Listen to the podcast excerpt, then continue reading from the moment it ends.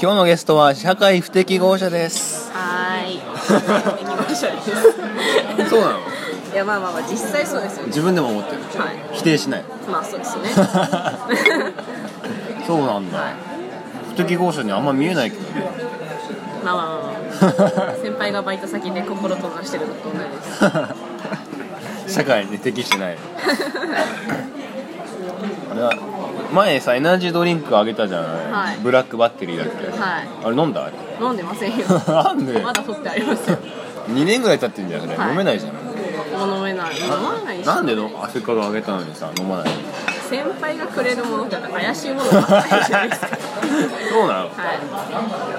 なんか何年か前に。なんか先輩からこのグミ食べるとすごいいいよみたいなことを言われて勧められたのが媚薬入りのグミでなんかもうこれからそのそれ以降先輩から受け取る食べ物はもう食べないようにしようと普通にもうセクハラとかのレベルじゃないよねもう犯罪そうですよ犯ね罪予備軍だよねそうですよね軽犯罪ですよは俺そんなことしてたんだい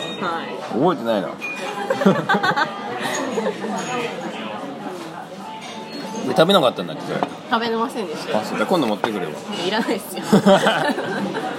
役じゃないけどなまあまあまあ、ま元気になるっていうだけ あいや、私元気になったらしょうがないですいや